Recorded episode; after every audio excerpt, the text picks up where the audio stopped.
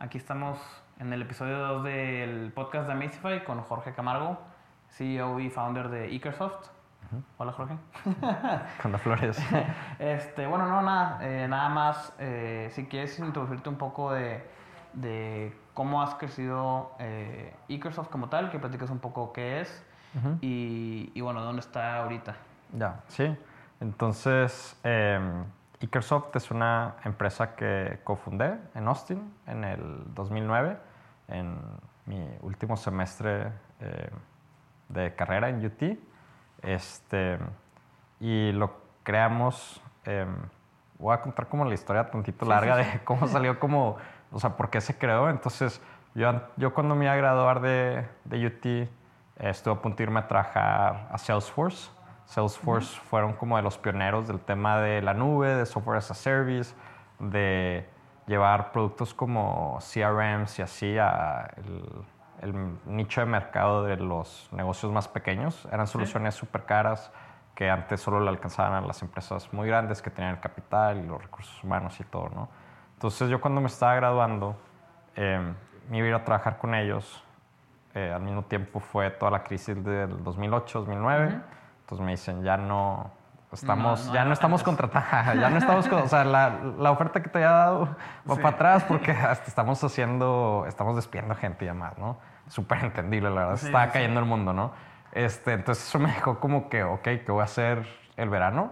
Eh, entonces en lugar de rascar y como irme a trabajar como en una empresa como más local o así, este, eh, pues decidí como emprender Ikersoft. Me quedan dos materias más el próximo trimestre, entonces yo estaba pensando en lo que seguía, ¿no? Sí.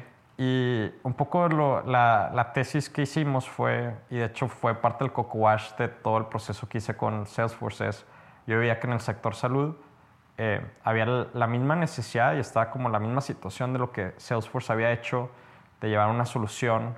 Ahorita ya la nube es como algo súper común. común, pero en ese momento era como mucho más raro y, era cómo llevar una solución de administración de hospitales y de clínicas, que normalmente eran soluciones que tenías que comprar servidores, tenías que hacer, literalmente hasta hoy en día nuestra competencia hace ciclos de implementación de un año, ¿no? O sea, lo compran y luego es, para empezar a usarlo, es una capacitación y un despliegue, integraciones de un año, o sea, súper tardado, ¿no?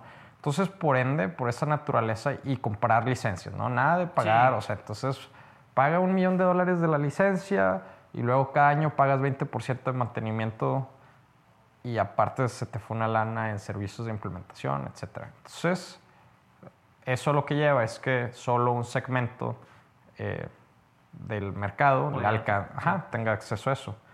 Entonces, lo mismo que hizo Salesforce, se nos hizo súper fácil decir, oye, pues hay que hacer eso, pero en el sector salud.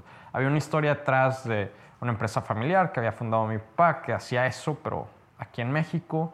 Eh, y eh, de hecho el modelo de esa empresa era como el modelo de la competencia que nosotros íbamos a afrontar. Pero también acaba de leer el libro de Clay Christensen de Innovator's Dilemma y cómo si en verdad quieres innovar tienes que, que hacer como un spin-off porque internamente es súper complejo a veces, este, porque no te va a dejar tu misma inercia.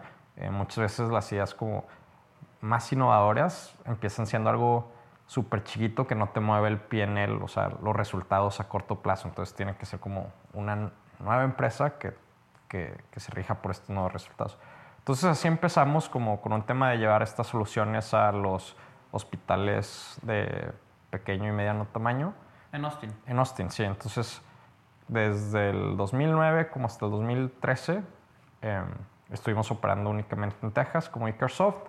A partir del 2013 Em, pues también por ser mexicanos y el desarrollo de software lo hacíamos aquí en la oficina de Monterrey y demás, eh, empezamos a explorar el mercado de América Latina y de México y vimos súper buena atracción porque los beneficios de algo como la nube, de hacer algo más accesible económicamente, pues en países todavía de menos recursos, todavía hacía mucho más sentido, ¿no? Entonces, eh, tuvimos bastante buena atracción, nos empezamos a enfocar en en países eh, de economías emergentes. Em, entonces, fast forward eh, al día de hoy, hoy en día en Ikersoft tenemos tres líneas de productos. Una es eh, se llama Cirrus y es un producto para administración hospitalaria, que es básicamente el que te conté que es con el que empezamos. Otro que se llama Nimbo X, que es para la administración de pacientes en ambientes ambulatorios, entonces para el consultorio privado, clínicas y demás. Y el tercero se llama Nebula, que es para eh, la administración de eh, de e-claims para las aseguradoras, para cómo digitalizar todo el proceso desde que tú vas al hospital. Actualmente es un problema muy grande porque vas al hospital, te atienden, tienes la aseguradora que sean, mandan todos tus cargos, en el peor de los casos todo en papel, en el mejor de los pasos digital, pero en realidad cero estructurado. Alguien, cientos de gentes en las aseguradoras tratan de descifrar si, si te están cobrando lo correcto o no este, lo aprueban o lo rechazan, pero es un, o sea, es un proceso súper arcaico. Entonces, eh, pues nos hemos enfocado mucho en, digitalizar procesos, todo lo que hacemos es en el sector salud. Este, y hoy en día em, somos un poco más de 100 personas. Este, operamos en Estados Unidos, aquí en México, tenemos oficinas en Monterrey, Ciudad Victoria, Ciudad de México. Este, el año pasado empezamos operaciones en Argentina, entonces tenemos oficinas ahora en Buenos Aires. Sí, veo que hicieron un evento. Ajá, sí, sí, sí. por allá. Sí, estuvo súper bien. Em, y recientemente, y em, curiosamente, estamos abriendo también el mercado de, del Golfo, entonces acabamos de hacer un partnership y contratar nuestra primera persona en Saudi. Órale, entonces, este. Sí, entonces nuestra visión desde el principio siempre fue tratar de ser una empresa con una visión bastante más internacional. Sí. Este, entonces, a pesar de que mucha de la gente actualmente es de México, pero la empresa se fundó en Estados Unidos, siempre nuestra, nuestro enfoque fue pues, cómo hacemos un producto que se pueda adaptar a diferentes mercados. ¿no? Em, y listo. Entonces, en eso, en eso es lo que se nos da el tiempo. Y, y bueno, dentro de esos primeros cuatro años de operación en Texas, ¿cómo es siendo, digo, siendo mexicano, teniendo ya tiempo estudiando en Estados Unidos, cómo es conseguir un equipo de, de desarrollo? O sea, o, cómo comienza la atracción al, al, empezar de cero en un país distinto y, y bueno, con pocos recursos. La verdad es que, o sea, creo que al final de cuentas es bastante similar. Em, creo que digo, es mi opinión, pero creo que el cambio grande es, o sea, sí es todo más caro allá, pero también es como proporcionalmente todo más caro, ¿no? Entonces, si estás operando en Estados Unidos... Cobras más caro. Cobras mucho más caro, entonces todo se, todo se balancea, ¿no? Sí. Pero, o sea, yo lo que he visto es que al, al final del día el tema de atraer talento, em, retener talento y demás, termina siendo lo mismo en, o sea, donde vayas. Em, yo tuve suerte de que, o sea, nunca hubo un problema de una percepción de que ah, pues es mexicano. O sea, nunca fue como un tema sobre la mesa ni nada, ¿no? Es, creo que eso sí tiene bastante bien en Estados Unidos. Es una cultura, creo que bastante meritocrática dentro de todo. Em, no sé, me ha tocado ir a otros países, por ejemplo, más en Centroamérica, que todavía tiene un tema eh, de qué familia es la empresa. O sea, que es totalmente inverso a Estados Unidos, donde respetan mucho más las empresas ya institucionalizadas, o sea, que es una institución, y vas a República Dominicana y, quieren saber que, que, es de una familia de, de, ya muchos años y demás, ¿no? Y, va cambiando, ¿no? Entonces, en, Estados Unidos, pues, es algo como bastante meritocrático. ¿Y, cómo se transmite, o sea, ahorita me platicabas de la visión de, de la empresa en algo más global, ¿cómo al momento de estar digamos, mm, tratando con distintos equipos en distintas culturas y países, ¿cómo transmites esa, esa visión, no? O sea, que los empleados este, al final del día son, digamos, parte clave de, del, del, desarrollo del equipo en el que se desarrollen para que den, eh, o más bien se comporten de acuerdo a esa visión. Sí, entonces, em, o sea, siendo honesto, es algo con lo cual o sea, es un reto, o sea, creo que, y no solo es un reto, sino es como, lo considero como desde que mi chamba como casi top tres prioridades es eso, es como comunicar una visión con la cual todos podamos empatizar, sentirnos, sentirnos parte de esa misión y demás. Este, eh, creo que el ser de que internacional o no, no afecta demasiado, pero por ejemplo, en nuestro caso uno de los retos es, la mayoría de nuestras soluciones son soluciones enterprise, ¿no? O sea, nosotros le vendemos otra empresa y le vendemos soluciones de las cuales nosotros no somos usuarios finales, ¿no? Es, es como una de las cosas que más le envidio a crear un producto para el consumidor final, que si tú haces una red social, pues tú eres un usuario de esa red social, entonces puedes, o sea, desde la perspectiva del producto, las ideas y qué es bueno y qué es malo y hasta cómo marketearlo y demás, es mucho más fácil porque... Muy En especial al principio haces la regla de pues, lo que a mí más hace sentido es porque hay más gente como yo. Pero cuando le vendes un hospital, tú no eres un hospital. Y si yo como director general batallo en empatizar eso, pues para el developer que está tirando líneas de código, ¿cómo, cómo siente que lo que está haciendo es importante sin tener que entender específicamente cómo opera un hospital, ¿no? Entonces, nos hemos, o sea, ha sido un, un trabajo continuo de, de, hacer que eso se entienda mejor. La conclusión a la cual nosotros llegamos que es, primero, entender por qué quieres hacer como una empresa. Desde, creo que es importante desde dos puntos de vista. Uno es desde el punto de vista de qué problema quieres resolver. O sea, literalmente, o sea, ¿por qué ¿Por qué quieres hacer una empresa para resolver qué cosa? Y eso aplica para el producto y demás. El otro también es importante saber tú hasta desde un punto de vista personal por qué. O sea, por qué quieres crear una empresa y un grupo de gente y demás, ¿no? En nuestro caso, hemos llegado a la conclusión después de ya eh, como que ir destilando lo que nos importa es, a nivel misión, lo que nos importa es abaratar eh, la atención de salud. O sea, hacer que cueste menos atenderte y eso lo logramos, o sea, o tratamos de lograr eso por medio de nuestros productos, haciendo productos para que el hospital opere de una manera mucho más eficiente, reduzca inventario, pueda atender al paciente más rápido, esperando a que todas esas optimizaciones y eficiencias que, que ayuda el software se traduzcan a que gradualmente, poco en poco, la cirugía se vuelva más barata. Y, decir, yo estoy en una posición privilegiada de suerte, donde si a mí me pasa algo ahorita, yo estoy asegurado y tengo un buen seguro y si me pasa algo y voy al hospital no va a pasar nada, pero no todos están en esa posición. Entonces, creo que es mucho más sencillo, o sea, de nuevo, aterrizándolo como a la perspectiva del developer, mi, mi background también es developer, es, si estoy tirando líneas de código, creo que es mucho más fácil emocionarte de decir, estoy construyendo algo que va a ayudar a que sea más barato eh, la, salud, la atención médica y que le alcance a más gente, versus decir, estoy creando una solución empresarial de software en la nube para hospitales chicos y medianos. ¿Sabes qué significa eso? ¿Sabes de qué, qué es eso? ¿no? Entonces, este, creo que eso nos ha ayudado, el tratar de aterrizar todo, o sea, ligarlo todo, alinearlo todo a un, a un propósito entonces eso va desde el propósito.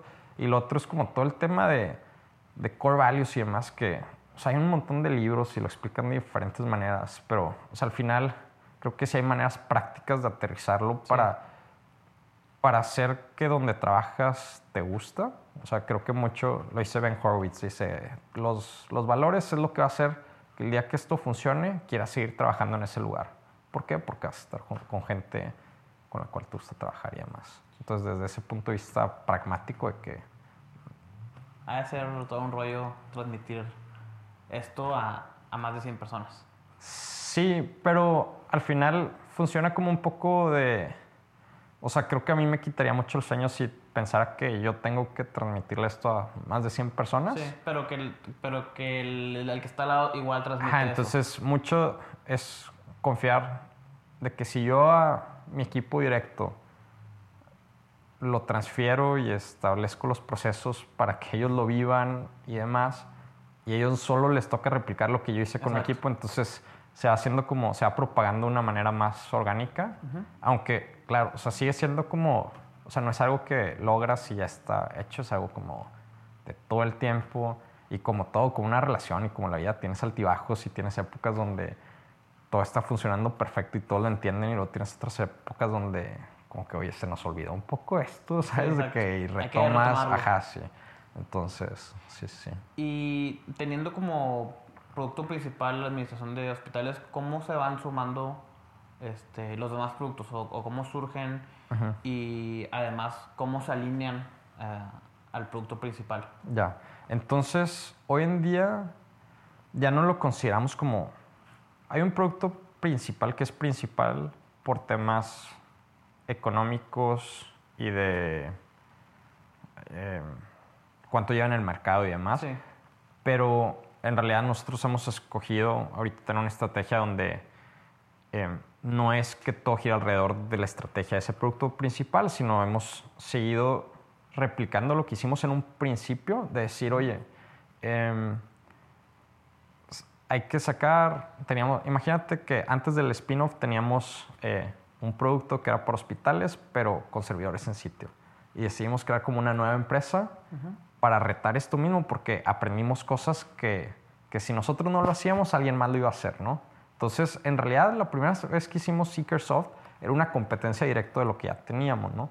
Y mucho de lo que hemos ido haciendo es como que pensar un poco ese mantra de, de aplicar canibalismo interno, donde dices, o sea, si yo no saco el próximo producto, la próxima versión, que hace mi producto anterior eh, obsoleto, alguien más lo va a hacer. O sea, si se me ocurre yo cómo lo haría, es que alguien más también lo está pensando, entonces prefiero yo mismo hacerlo obsoleto. Entonces, eso es como una parte y conforme te vas metiendo en un mercado y en especial una vertical como salud, vas viendo oportunidades eh, y conforme vas viendo oportunidades, si quieres atenderlas, a nosotros sí nos ha servido bastante la estrategia de crear equipos autónomos que en especial al principio del ciclo de vida puedan operar, o sea, de plano como una startup adentro de la empresa para que sean en la madre, experimenten, no tengan el bagaje o, los procesos que ya necesitas tener conforme vas creciendo. Y conforme van madurando y van validando que tienen product market fit y todo, también naturalmente van creando sus propios procesos, pero sirve estar dentro del umbrella de, de, estar dentro de Ikersoft. Y al final todo siempre nos va a terminar uniendo que todas las iniciativas que hacemos, en realidad lo que están tratando es abaratar la, atención médica. Exacto. O sea, todo, todo los une con eso. Entonces eso nos da la facilidad de ir diciendo cuándo hace sentido eh, juntar iniciativas, unidades, cuándo tenerlas separado, etc. Pero, o sea, la decisión más difícil es que a todos nos pasa que quieres hacer siempre más de lo que, más de lo que puedes, ¿no? Entonces, no es que haya malas ideas, es que solo puedes hacer un par de las buenas, entonces ¿cuáles? Y eso sí es súper Ahorita citabas mucho a, bueno, Ben Horowitz, ya citaste a Clay, y cómo todos estos autores te han ayudado como a ti a tener como una visión, digo, más que todo global, sino tener esos hacks internos que han ayudado a, Microsoft como a, a crecer en conjunto y además eh, estar constantemente explorando iniciativas. Sí, o sea, no sé, o sea, de dónde salió. Creo que algo que me pasó es que cuando empecé, de que en un principio me sentía como cero preparado para las cosas que estaban pasando, ¿te cuenta? Entonces, o sea, literalmente tuve que contratar gente y entrevistar gente cuando solo yo había pasado por una entrevista en mi vida. ¿Sí me explico? Entonces, hasta me acuerdo sentirme como súper fake, así yo entrevistando a alguien para contratarlo, cuando a mí nadie como que nunca, y, y, no estaba entrevistando de que a un chavito, sino de que yo tenía de que 22 años, estaba entrevistando a una persona de que de 36 años, ¿sabes? Sí. Entonces como que el, el sentirte que, creo que un poco esa como, no sé si la palabra es inseguridad, fue como, oye, pues si no la quieres regar, o sea, y, la gente empieza a poner como expectativas en ti de que, o sea, te tienes que preparar de la mejor, manera. Y, y, para mí personalmente, o sea, leer es como, como algo donde he encontrado un montón de valor. Este, y, y conforme más he leído, más me he dado cuenta de algo que me pasaba mucho al principio, era leer algo y se volvía como un poco dogmático, así que, ah, Jim Collins, de que, de que, ta, ta, ta, de que entre más lees te vas dando cuenta que, o sea, muchas veces tienes que agarrar algunas cosas, otras no. No significa que esa persona está mal, sino al final el contexto de esa persona es muy diferente al tuyo. Este, o aprendes algo de una historia al final y, y no, si replicas eso al final nunca te va a jalar porque nunca aprendiste eh, dónde estaba, o sea, qué es lo que estaba haciendo cuando estaba más bien en, en, tu misma fase, ¿no?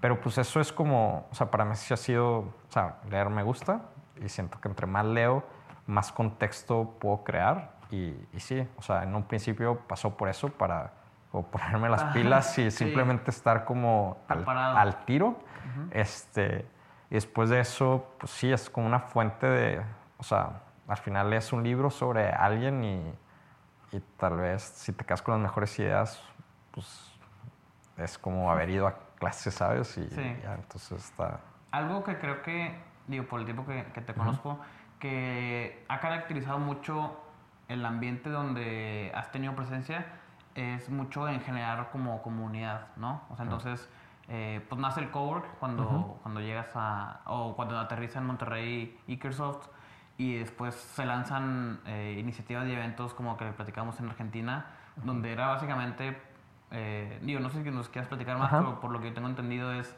eh, adaptar una cultura lean en temas de, de, de salud, ¿no? Sí, sí, o sea creo que, digo, como el tema de la gente y crear comunidad y con quién te rodeas, o sea, desde un punto de vista súper egoísta de que por qué que se me hace algo importante que en las empresas o en los lugares es porque creo que la vida es corta, de que súper corta en especial como de que en proporción a la historia sí, como sí, de sí. lo que, eh, de duración del universo y nunca sabes cuándo se va a acabar y creo que desperdiciar tu vida pasando el tiempo con gente que no disfrutas no va a justificar cualquier éxito como económico que pueda existir.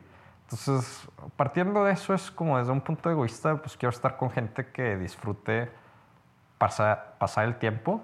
Este, es un súper cliché, pero es de esos clichés que son reales, que es, o sea, si en verdad no disfrutas el, el journey, no vale la pena ¿Por qué? Porque uno es de que la probabilidad de que esto fracase, o sea, todavía hoy en día la probabilidad de que esto no jale es súper alta. Sí. Entonces, si fracasa, quiero que mínimo de que el camino de que sí, o sea, digo, porque si todo lo estoy, si todo el bagaje, si toda la apuesta está para que algún día pase algo y me estoy pasando la patada, o sea, cuando pase eso, hasta si sí pasa va a durar nada, o sea, va a durar el momento que es de que vender 100 millones de dólares, ¿cuánto tiempo te dura disfrutar cuando te enteras de eso? Nada si no disfrutaste como el camino. Entonces eso es como todavía más allá de como comunidades y así, pero ya del tema de comunidad, este, por ejemplo, en el evento de Argentina, lo que creemos, estamos entrando a ese mercado, es nuevo, ¿no? Sí. Entonces, eh, algo que me ha quedado, o sea, que creo que es, o sea, a mí me hace sentido es, cómo tratar siempre de crear valor antes de pedir valor a cambio. Entonces, sí. si yo estoy entrando a ese mercado y quiero que los hospitales compren mi solución, en lugar de llegar y decir, nada más compra mi solución, o sea, les quiero dar algo, le, quiero poner algo yo sobre la mesa antes de pedirles a cambio la confianza de que les voy a resolver los problemas. Independiente, sin ningún contrato a que si yo te doy algo, tú me das algo, ¿no? Este, entonces, mucho del evento de la Argentina va por ese lado, decir, oye, pues hay que crear un evento de educación donde ni hablamos de nuestro producto, sino sí. simplemente cosas que a ustedes les van a ayudar. Y si después de eso luego podemos conversar y ver si te puedo ayudar con algo, fregón, y si no, tal vez ya sean años después, ¿no? Y lo mismo creo que es algo como, o sea, similar en el cowork y la cultura, decir, o sea, antes de ir a pedir nada más consejos y demás, ofrece tú lo que tú tengas, pensando Exacto. que es más fácil que luego alguien te lo quiera reponer, ¿no? Entonces, creo que va por ahí. Ahorita que mencionabas de Argentina que, que viene siendo un nuevo mercado, uh -huh. ¿cómo encuentras, eh, digo, yéndonos a, a, clientes como, como hospitales, que, pues, bueno, los administradores de, de los hospitales eh, son retomando esto uh -huh. de, de, diferentes culturas porque son de, de países bien distintos? Uh -huh ¿cómo se hace como esa estrategia de...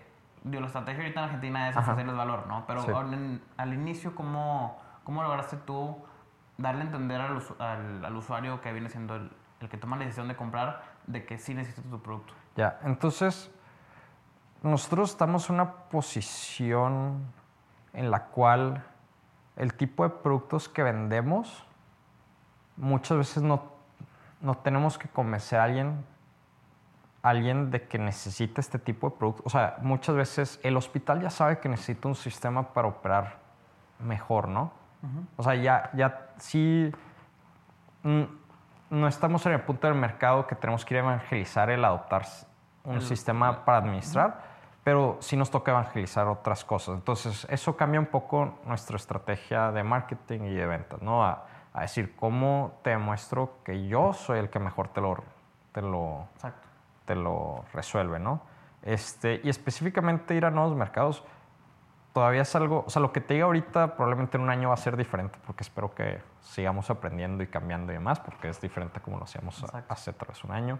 Pero más o menos nuestro playbook es eh, tratar de entrar con ventas con una persona por región. O sea, primero hacemos un montón de análisis, ¿no? Y viajamos y conocemos gente y demás. Y, y, agarras un feeling, ¿no? Desde la parte de números de entender cuántos hospitales hay, cuántos médicos hay, ¿no? Y ese tipo de cosas, a viajar y conocer a primera mano gente, ya sea por partners o, o sea, te mueves como para tener un pulso. Después de eso, nuestra apuesta es sembrar una semilla que es contratar a un vendedor que está en sitio en ese país local este, y hacemos como varias apuestas. ¿no? Entonces ahorita hay una persona en República Dominicana y otra persona en Panamá.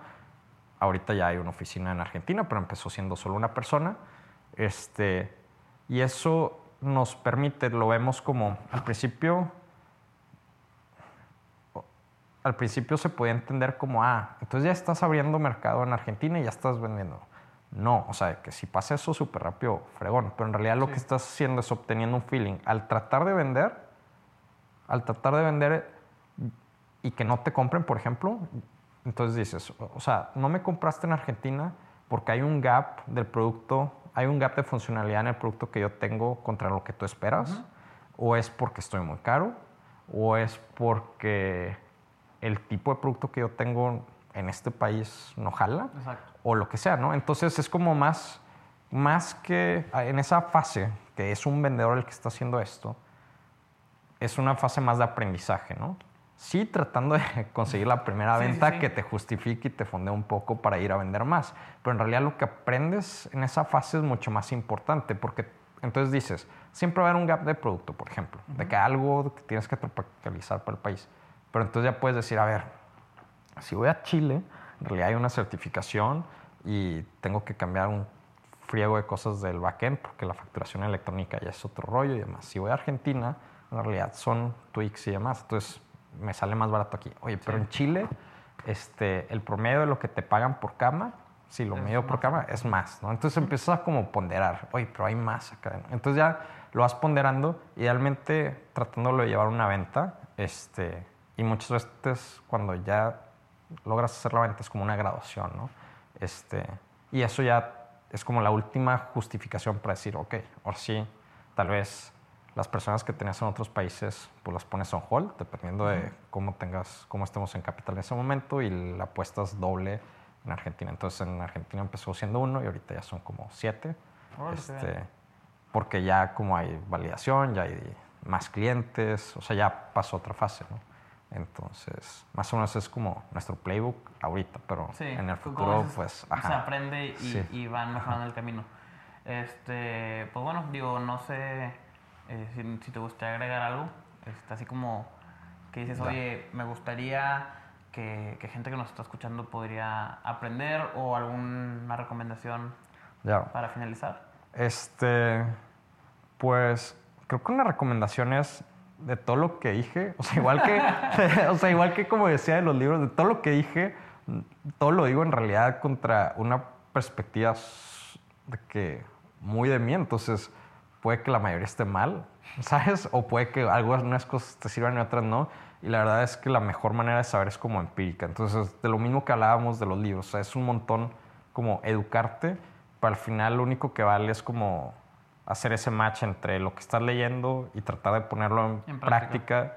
No seguirlo dogmáticamente, porque siempre hay, hay un gap y, Sí. y para ti en tu mundo y en tu realidad y en donde estás, Es pues es algo como bien distinto. Entonces, entre más puedas verdaderamente experimentar y llevarlo como un punto empírico, mejor, pero a veces sí, educarte pues, te ahorra, ¿no? O sea, como que Sí. ya sabes más o no vas a ciegas 100%. Entonces, creo que eso sirve. Pues bueno, muchísimas gracias Jorge. Gracias ti. Y nos esperamos en el próximo episodio y muchísimas gracias.